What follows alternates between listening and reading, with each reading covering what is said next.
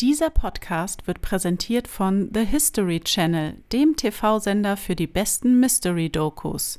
Empfangbar überall im Pay-TV, über Amazon Prime Video Channels oder YouTube Primetime Channels. Der unerklärliche Podcast mit Mrs. Fröhlich und Mr. Fröhlich. Hallo ihr Lieben, heute mit einer verlassenen Mrs. Fröhlich. Ich sitze jetzt hier ganz alleine, weil heute ein ganz anderes äh, Format stattfindet hier. Äh, ja, die erste Märchenstunde mit Mrs. Fröhlich. Ihr wolltet es so, ich nicht. Nein, ich werde jetzt die Geschichte vom Lazarus erzählen. Vorlesen, nicht erzählen. Gut, dann legen wir auch schon los. Kein großes Gequatsche hier. Lazarus Gitschner und die Prophezeiungen des Mönchs vom Untersberg. Man schrieb das Jahre 1529, als Lazarus Gitschner beim Stadtschreiber zu Reichenhall vier Stunden von Salzburg in Diensten stand. Dieser beredete seinen Herrn und den Stadtpfarrer Martin Elbenberger, dazu noch einen Bürger von Reichenhall, mit ihm den Wunderberg zu besteigen. Als der Tag angekommen war, den sie miteinander bestimmt hatten, machten sie sich in Gottes Namen auf den Weg. Nachdem sie eine gute Weile gegangen, kamen sie zu einer Klamm, der hohe Thron genannt. In der Nähe dieses Platzes war auf einer großen Steinplatte eine Schrift mit silbernen Buchstaben eingehauen. Sie betrachteten diese einige Zeit, konnten sie aber weder lesen noch verstehen und gingen dann, nachdem sie noch weit auf dem Berge herumgestiegen waren, wieder nach Hause.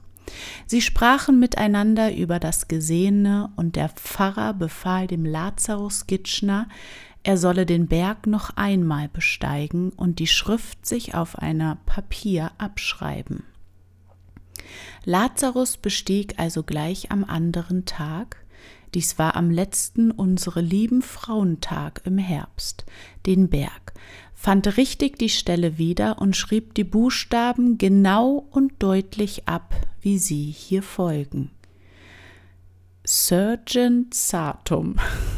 Also jeder Buchstabe ist mit einem Punkt abgekürzt und ja, die Buchstaben sind S, U oder V, R, G, E, T, S, A, T, U, M.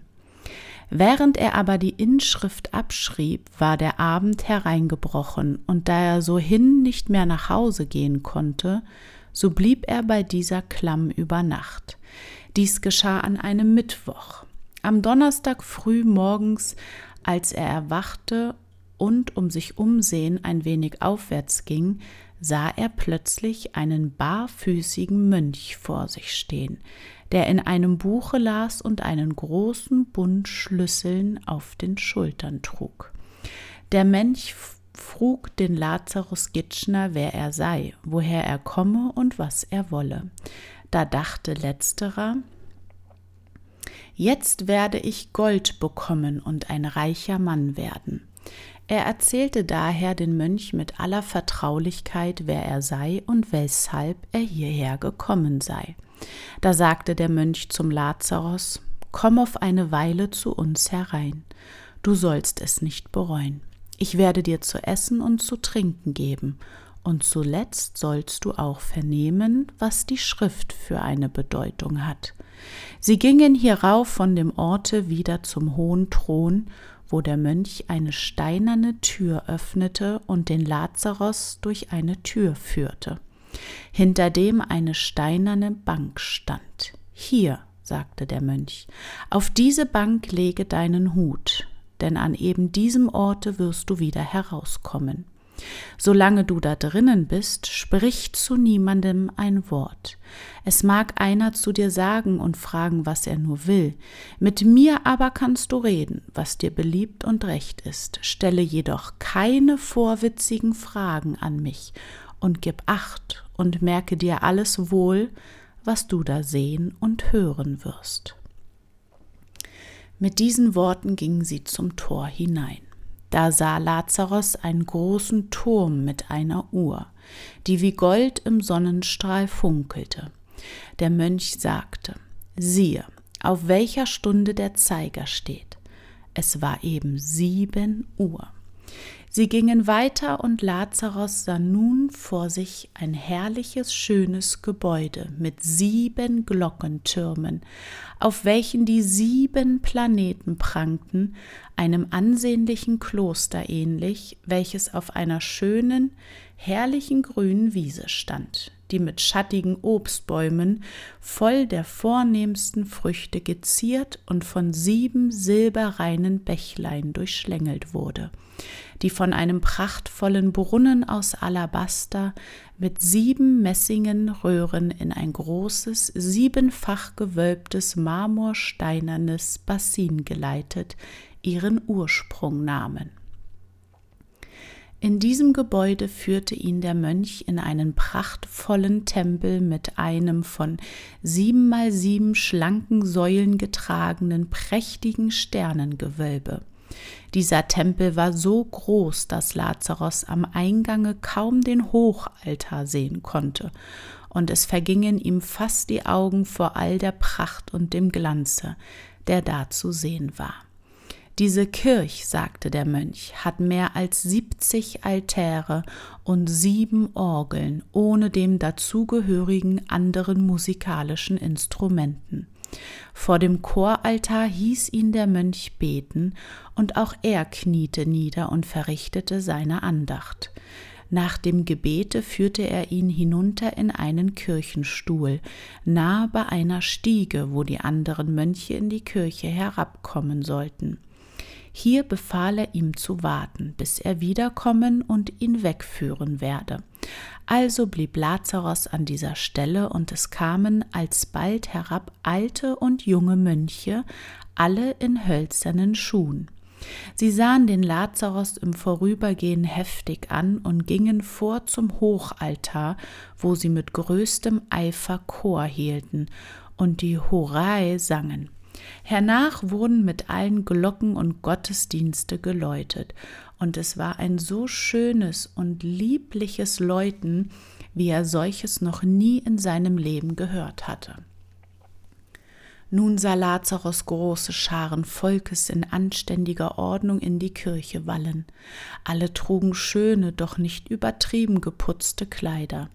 Sodann fingen die Mönche an, auf allen Altären Messe zu lesen und am Hochaltar das Hochamt zu halten und sämtliche Orgeln mit allen übrigen Musikinstrumenten ertönten laut und prächtig, so dass es dem Lazarus nicht anders dünkte, als wäre er wirklich im Himmel. Als nun der Gottesdienst vollendet war, ging alles Volk wiederum aus der Kirche, und auch die Mönche verließen den Chor und gingen wieder die Stiege hinauf, von wo sie gekommen waren. Über eine Weile kam der Mönch wiederum zu Lazarus und führte ihn über die gleiche Stiege hinauf. Nun kamen sie in ein großes Vorhaus. Dieses war zu beiden Seiten mit hohen Fenstern versehen, durch welche man auf eine schöne große Wiese hinabsah, auf der das große Gebäude stand.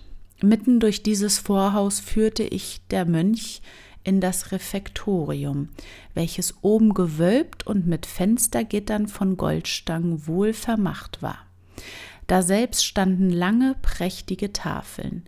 Zunächst der Tür setzte der Mönch den Lazarus an einen gedeckten Tisch und sagte Lazarus, jetzt bleibe da, ich will dir zu essen und zu trinken geben. Doch während er um das Essen ging, blickte Lazarus zum Fenster hinab und sah ganze Scharen Volkes über die große Wiese von einem Hain zum anderen hin und her gehen. Unterdessen kam der Mönch mit dem Essen daher, welches aus Fleisch, Kraut, Gersten, einem Laibel Brot und einem guten Becher Wein bestand. Das Speise- und Trinkgeschirr war funkelnd rein geputzt und von feinstem Silber. Hernach befahl er ihm, Gott dem Allmächtigen für das Essen Dank zu sagen und führte ihn alsdann wieder in die Kirche zur Vesper. Nach Beendigung der Vesper gingen sie in die Bibliothek, in der viele Bücher standen. Es war ein großer Saal mit hohen, hellen Kirchenfenstern. Die Bücher aber, die er darinnen sah, waren alle von Pergament und mit verschiedenen Farben bunt bemalt. Darunter waren auch viele Tafeln von Rinden der Bäume fein ausgearbeitet und mit eingegrabenen Namen, auch mit gealten und ihn ganz unbekannten Buchstaben geschrieben. Der Mönch las ihm einiges vor und übersetzte es ihm. Es handelten die Bücher aber von Geschichten und zukünftigen Weissagungen, wie es dereinst in der Welt sich zutragen sollte, mit Krieg, Hunger, Kummer, großem Sterben und Pestilenz und wie der Antichrist aufstehen werde und die ungläubigen Scharen um sich versammeln und die Gläubigen verfolgen werde mit Feuer und Schwert, wie ferner das Häuflein der Gläubigen so klein werden würde, dass man es sozusagen mit einer Wanne zudecken könne. Da fragte der Lazarus den Mönch, wann wohl diese Zeit kommen werde aber dieser gab ihn einen so derben Verweis über diese Neugierde, dass er sich nicht getraute, noch einmal eine andere Frage zu stellen, ohne von den Mönche zu veranlasst zu werden. Was brauchst du solche Geheimnisse zu wissen? sprach der Mönch. Es steht uns beiden nicht zu, denselben nachzuforschen. Bei Gott allein steht es, wem er es offenbaren will. Beide gingen hierauf durch das Vorhaus wieder in das Refektorium zurück, von wo sie zum Fenster hinaus auf die schöne Wiese hinabsahen, wo abermals viele Leute freundlich und gemeinschaftlich hin und her wandelten. Da erklärte ihm der Mönch, diese Leute sind gewesene Kaiser, Könige, Fürsten, Bischöfe, Prälaten, Ritter, Adelige und Unadlige, Herren und Frauen, Klosterleute, Knechte und Dienstmägde, Reiche und Arme, alles christliche Leute, welche den Glauben gegen den Untergang geschützt und dafür gestritten haben. Unter denselben waren aber auch viele, welche Lazarus selber noch gekannt hatte, als der Fürst der Salzburg namens Leonhard von Keutschach, Herzog Albrecht von Bayern und seine Hausfrau, Prälaten von St. Peter und St. Zeno in Bayern und viele andere.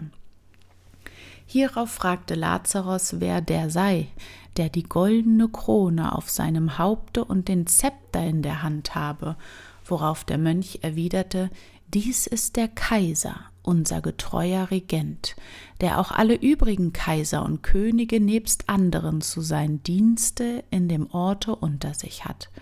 An diesem Kaiser sah Lazarus einen langen grauen Bart, der ihm das goldene Bruststück an seiner Kleidung ganz und gar bedeckte. An hohen Fest- und Ehrentagen aber, fuhr der Mönch weiter fort, wird dessen Silberbart in zwei Hälften geteilt. Einer kommt auf die rechte, der andere auf die linke Seite auseinander zu wallen, mit einem von kostbaren Perlen besäten Bande durchwunden. Der Kaiser hatte ein edles, ernstes und tiefsinniges Aussehen, doch verriet sein ganzes Wesen nur Milde und Freundlichkeit gegen seine Untergebenen. Auch kam es ihm vor, als würden von ihm Befehle und Anordnungen ausströmen, ungeachtet er keine eigentliche Bewegung an ihm wahrnehmen konnte. Seine zahlreichen Trabanten aber konnte Lazarus trotz vielen Sehens und Schauens nicht mehr beschreiben, und es war ihm, als wie ein stetes Kommen und Verschwinden aller nur erdenklichen Rüstungen und Mannschaften. Lazarus sah sich öfters mit vielem Eifer und Nachsuchen um, wo denn dieser Kaiser Karl seine Resistenz und die vielen Leute ihrer Wohnungen haben möchten, wie auch wo denn die Soldaten ihre Unterkünfte haben würden. Allein er sah sonst nichts als das schon erwähnte Gebäude und was darinnen war. Auch der Mönch gab ihn hierüber keine Auskunft. Und als er mehrmals von Lazarus befragt wurde, was denn das Tun dieser Leute sei, gab er ihm eine Maulschelle, indem er ihn wegen seines Vorwitzes wiederholt tadelte und ihn bedeutete, er solle mit dem Schauen zufrieden sein und dass es besser sei, diese Geheimnisse nicht zu verstehen und zu wissen, da seine irdische Gebrechlichkeit überirdisches Wissen nicht zu ertragen vermöchte. Es sei indes auch Zeit, sich aus diesen geheimnisvollen Aufenthalte zu entfernen, und er habe großen Dank zu zollen, dass die Milde des Kaisers seinen Vorwitz nicht augenblicklich bestraft habe. Lazarus aber bat noch bleiben zu dürfen. So gingen dann in den Chor. Da kamen alle Mönche, je Paar und Paar, in schönster Ordnung und beteten und sangen aus Tafeln von fein gearbeiteter Baumrinde. Nach dem Chore verweilten die Mönche noch und schienen sich geistigen Betrachtungen zu widmen. Nach Vollendung ihrer Andacht waren alle Mönche bereit, in den hohen Turm zu gehen, durch welchen Gitschner in den Berg hineingekommen. Die Schönheit dieses Turmes betrachtete er nach allen Seiten, und da er voll Bewunderung zur strahlenden Uhr seinen Blick lenkte, sah er, dass sie eben wieder sieben Uhr zeigte, wie vormals, als er in den Turm hineingegangen. Der Mönch zeigte ihm da zu beiden Seiten zwölf geschlossene, mit Eisen schwer beschlagene Türen und sagte, durch diese geht man nach St. Bartholomä in Berchtesgaden, durch die zweite nach Salzburg in die Domkirche, durch die dritte nach Kirchental, durch die vierte kommt man auf Feldkirchen, durch die fünfte an die Gmein zur Mutter Gottes nächst diesem Berge, durch die sechste nach Seekirchen drei Stunden von Salzburg, durch die siebte nach Maxglann, durch die achte auf St. Michael, durch die neunte nach St. Gilgen, durch die zehnte auf St. Zeno, nächst diesem Berge, und die elfte nach Maria Eck in Bayern, durch die zwölfte nach St. Peter und Paul. Und so zählte er ihnen diese zwölf Gotteshäuser auf, wohin die Mönche abwechslungsweise zu wallfahren pflegten. Diese Nacht ging sie nun nach St. Bartholomä bei Berchtesgaden, um allda die Mette zu singen, und Lazarus wurde von dem Mönch auch dorthin geführt, durch einen schönen Gang, der so weit und breit war, dass ihrer drei leicht nebeneinander gehen konnten. Nachdem sie nun eine Weile gegangen waren, sprach der Mönch Sieh, Lazarus, jetzt gehen wir tief unter einem See, Darauf kam sie in eine Kirche, in welcher die Mönche mit größter Andacht Gottesdienst hielten.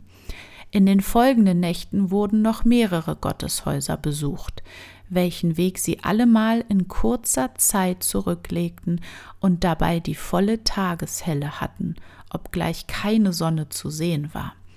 Lazarus erfuhr dabei, dass die zuerst besuchte, ihn ganz unbekannt gewesene Kapelle jene zu St. Gilgen sei.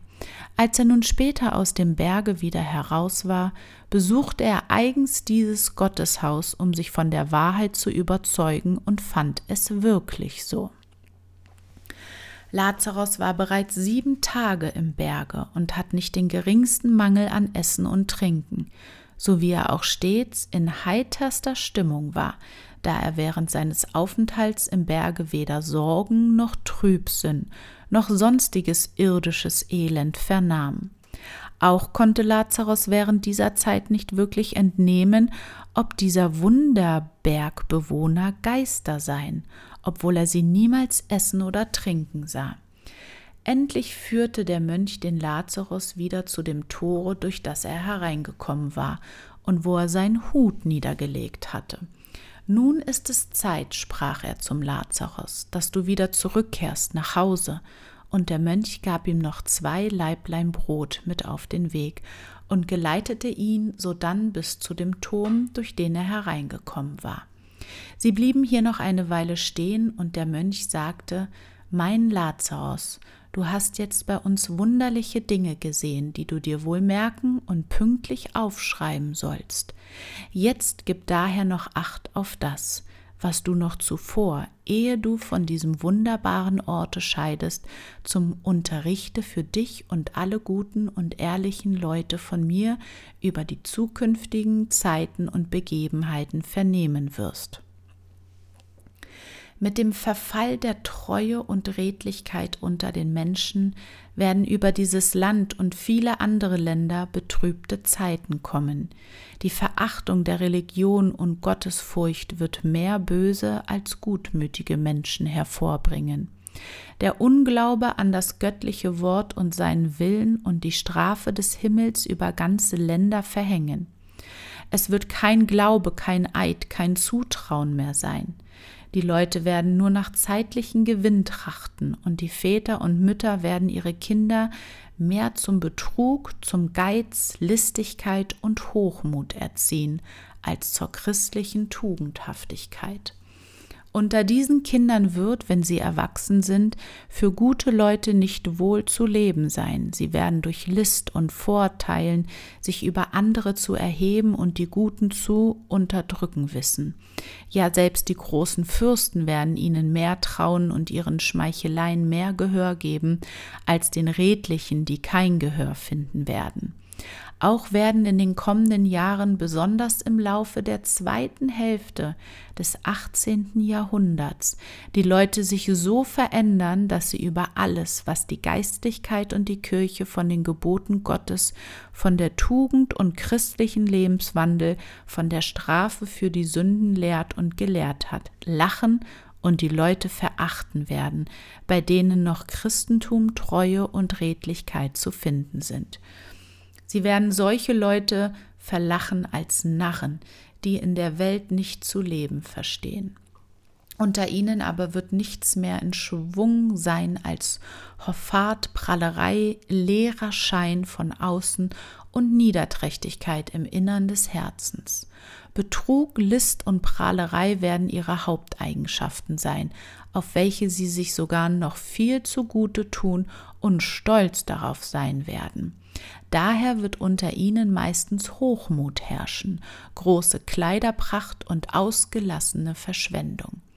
Die Haushaltungen werden auf ehrliche Weise nicht mehr bestritten werden können, daher werden Untreue, Ehebruch und Lieblosigkeit sowohl bei den männlichen als weiblichen, bei ledigen und Eheleuten zur Mode.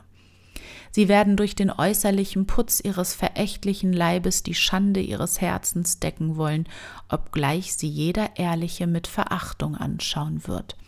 Allein, dass sie sich überall bei Großen und Niederen durch List, Schmeichelei und verschiedenen eigennützigen Verbindungen große Gunst und Ansehen, Ansehen zu verschaffen wissen werden, so werden sie über die Redlichkeit meistens triumphieren und diese wird unterliegen müssen. Zugunsten seiner Habsucht und zur Bestreitung seines Hochmuts wird jeder seine sündhaften Streiche entschuldigen. Uneinigkeit und Misstrauen wird bei den Kleinen wie unter den Großen herrschen, und die Letzteren selbst werden sich untereinander mit List und Falschheit begegnen, dabei in beständigen Kriegen, Zwistigkeiten und Anfeindungen ihre Völker immer mehr bedrücken und missmutig machen. Zu jener Zeit werden die Wissenschaften auf den Universitäten und hohen Schulen auf das Höchste getrieben werden, aber nur zeitliche, eitle, philosophische Künste und Verirrungen sein. Die Studierenden und Lehrer werden nur trachten, alle gelehrten Kenntnisse ihrer Vorfahren lächerlich zu machen, anstatt nützlichen Wissenschaften und Forschungen zu obliegen. Daher wird unter den Gelehrten des Disputierens über alle Dingen kein Ende sein, und jeder von ihnen wird alles und nichts wissen. Eifrige Sittenprediger, die den Worten Gottes nachkommen, werden bei den Vornehmen in große Ungnade kommen und mit Spott und Strafe belegt werden. Daher die eitlen Prediger aus Furcht um der Gunst willen und der Wohltaten halber durch die Finger sehen, der Sünde schmeicheln und die feine Lebensart ihrer vornehmen Untergebenen beloben werden. Die Mindern werden den Vornehmen in allen Stücken, wo sie nur können, fleißig nachfolgen. Sie werden ihre Kinder lieber in die Komödie als in die Kirche zur Anhörung des Wortes Gottes schicken, weil dort mehr feine Welt oder eigentlich das Laster im Gewande der Tugend und Frömmigkeit gelehrt wird. So werden sie ihre Töchter sowohl in ihrer Kleidung als in ihren sogenannten Sitten ganz nach den Komödienymphen modeln und sie mehr zur immerwährenden Komödie spielen als zu guter Hauswirtschaft und christlichen Hausmüttern zu bilden suchen. Sie werden durch ihren frechen und schamlosen Aufzug jedermann kundtun, dass bei ihnen vergebens ein Tropfen Ehrbarkeit zu suchen sei. Sie werden ihren Lüsten, ihr und ihrer Eltern und Freunde zeitliches wohl aufopfern und vergeben genug sein, ehrlichen und ehrenhaften Weibspersonen wegen ihrer Tugend und Ehrhaftigkeit mit Spott und Verachtung zu begegnen. Auch die Mannspersonen werden verdorben genug sein, die wollüstigen Schandnymphen den wenigen tugendreichen Töchtern vorzuziehen und damit sich ihren verdienten Lohn auf jeder Arbeit verschaffen. Es wird an den Christenleuten kein äußerliches Zeichen des Christentums mehr zu sehen sein, und bei wem noch einen Rosenkranz, Skapulier, Kreuz oder Gebetbüchlein sehen wird, der wird als ein ungescheiter Betbruder von den Vornehmen und Gelehrten verlacht werden. Man wird nur den anderen Geschlecht zu gefallen in die Kirche gehen und um sich über die Kirchengebräuche und Andachten frommer Leute lustig zu machen. Denn zu denselben Zeiten wird man für Frevel keine Bestrafung, viel weniger wie jetzt eine Inquisition zu befürchten haben. Es wird des Betragens der feinen Welt in der Kirche und auf der Gasse gar kein Unterschied mehr sein, und man wird sich schämen, in den Gotteshäusern in Andacht und in Verehrung Gottes ein frommes Beispiel zu geben. Der Untergebene wird seinen Vorgesetzten keinen Gehorsam mehr leisten und jeder nur tun, was ihn beliebt. Bei der immer närrischer werdenden Mode wird kein Schneider ein Kleid, kein Hutmacher ein Hut, kein Schuster keinen Schuh, überhaupt kein Meister etwas rechtfertigen können. Fleiß und Arbeit werden Schande sein, und jedermann wird sich von ehrlicher Hantierung und Arbeit wegziehen und andere böse Streiche treiben, wo er besser dabei leben kann und ihn mehr Ansehen steht als der fleißige Arbeiter. Da wird auch die Teuerung in allen nur erdenklichen Bedürfnissen einen schrecklichen Grad erreichen, und man wird nicht mehr wissen, wie man das Notwendigste auf ehrliche Weise erwerben und herbeischaffen kann, doch werden die ehrlosen Tagdiebe bei all ihrer Nichtswürdigkeit mit größtem Hochmut sich über andere zu erheben wissen und die fleißigen und ehrlichen Leute bei ihrer Arbeit und Ehrlichkeit bedrücken und verfolgen. Daher dann weiters unter den Völkern große Uneinigkeit und Unzufriedenheit entstehen wird, und selbst die mächtigen Potentaten werden schrecklich übereinander kommen und ein großes Blutbad anrichten unter ihren Völkern, so dass die Bauern aus ihren Pflugscharen Waffen schmieden und gegeneinander zu Felde ziehen werden wo dann der Fuhrmann von seinem Pferde absteigen und mit seiner Geißel der Pflugheber mit der Reitel, die Weiber mit Spieß und Gabel, die Handwerker mit ihrem Handwerkszeug, der Holzknecht mit seiner Hacke dazulaufen und einer den anderen umzubringen suchen wird. Nächst dem sogenannten Walser Felde wird eine schreckliche Schlacht vorfallen, und ein so schreckliches Blutbad wird sein, dass den Streitenden das Blut vom Fußboden in die Schuhe rinnen werde. Die Vornehmen werden dabei wegen ihres ungenügsamen Lebenswandels und wegen ihres Undankes verfolgt werden, dass sie wünschen werden, insgesamt auf einem Sattel davonreiten zu können. Jede Menschen aber, die gut und fromm sind, werden von den Untersbergbewohnern geschützt und gerettet, die anderen hingegen niedergehauen und erschlagen werden. Ferner sagte der Mönch noch zu Lazarus, sieh, dort auf dem großen Walser Felde steht ein Birnbaum, welcher schon dreimal umgehauen ward, aber seine Wurzeln wurden so wohl beschützt, dass er wieder zu grünen anfing und ein vollkommener Baum wurde. Viele Jahre bevor sich die greuliche Schlacht auf dem Walserfelde wird ereignen, bleibt er unfruchtbar dastehen. Wenn er aber zu blühen anfängt, wird es schon nahe sein.